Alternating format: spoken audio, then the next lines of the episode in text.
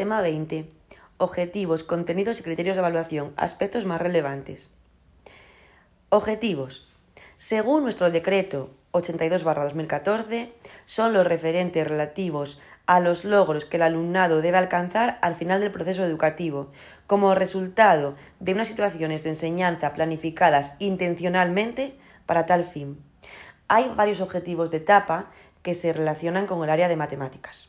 Fundamentalmente el G, desarrollar las competencias matemáticas básicas e iniciarse en la resolución de problemas que requieran la realización de operaciones elementales de cálculo, conocimientos geométricos perdón, y estimaciones, así como ser capaces de aplicarlos a las situaciones de la vida cotidiana.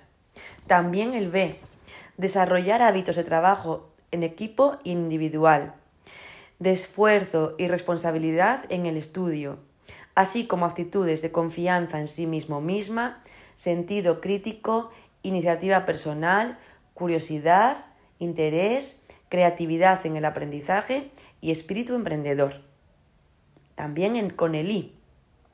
Iniciarse en la utilización para el aprendizaje de las tecnologías de la información y la comunicación, desarrollando un espíritu crítico ante los mensajes que reciben y elaboran.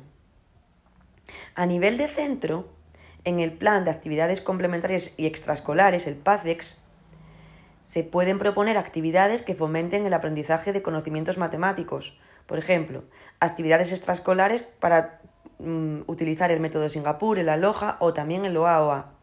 Y actividades complementarias dentro del horario escolar como talleres para trabajar las competencias STEAM.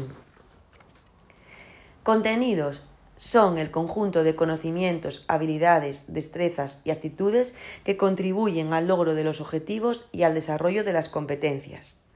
En el área de matemáticas, los objetivos se dividen en cinco bloques, que aunque se presentan por separado, se han de trabajar con un enfoque integrador, interrelacionando dichos contenidos en el área y entre otras áreas, como veremos en el último punto de nuestra exposición.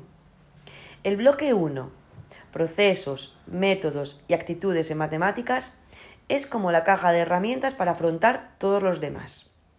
Buscar datos en gráficos, seguir unos pasos, inventar problemas, ayudarse de herramientas como la regla o el compás, representar con un dibujo, empezar por el final, tantear, anticipar una solución aproximada, reducir el problema a un problema conocido, buscar diferentes respuestas, empezar por casos más sencillos, son estrategias diferentes que se utilizarán en todos los bloques. También aparecen en este bloque aspectos actitudinales, como el afán de superación o el trabajo en equipo aceptando diferentes opiniones. El bloque 2, números, busca la alfabetización numérica para actuar con confianza con números y cantidades.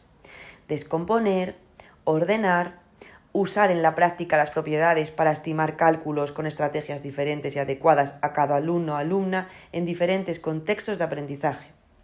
El bloque 3, medida, busca la comprensión de las diferentes magnitudes desde la experimentación con instrumentos de medida en situaciones cotidianas, empezando, por ejemplo, con unidades corporales, el palmo, el pie o incluso con cosas divertidas, como un pie de un Pokémon, para pasar después a medidas normalizadas que surgen como superación de estas.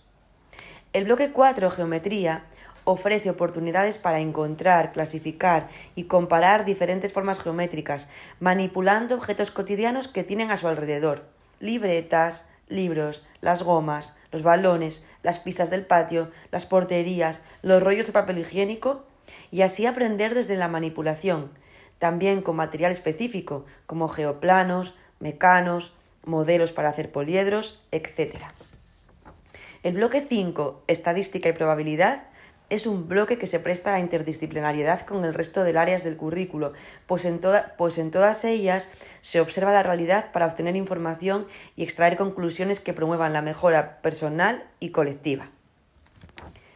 Los criterios de evaluación, según el decreto, son los referentes específicos para evaluar el aprendizaje del alumnado describen aquello que se quiere valorar y que el alumnado debe lograr tanto en conocimientos como en competencias. Responden a lo que se quiere lograr en cada área. Para cada bloque de contenidos hay una serie de criterios de evaluación que se concretan para cada curso con unos indicadores de logro. De esta forma, el aprendizaje se secuencia hasta llegar a los estándares de aprendizaje evaluables de final de etapa. Los estándares de aprendizaje son las especificaciones de los criterios de evaluación. Permiten definir los resultados del aprendizaje, es decir, lo que el alumnado debe saber, comprender y saber hacer en cada una de las áreas. Por ejemplo, el criterio 1 del bloque 5, estadística y probabilidad, valora si el alumnado es capaz de recoger y registrar una información cuantificable utilizando algunos recursos sencillos de representación gráfica, tablas de datos, bloques de barra, diagramas lineales, comunicando la información. En primero de primaria se valora si construyen una tabla de doble entrada. En segundo, si la explican. En tercero, si recogen los datos para construir la tabla. En cuarto, si hacen un gráfico. En quinto, si obtienen la información de los gráficos. Y en sexto, si deciden utilizar tablas para recoger y cuantificar información. El estándar de aprendizaje en este caso es identifica datos cualitativos y cuantitativos en situaciones familiares. Y ahora que hemos visto cómo el currículo orienta el aprendizaje en este área, voy a explicar cómo se relaciona con otras áreas del currículo.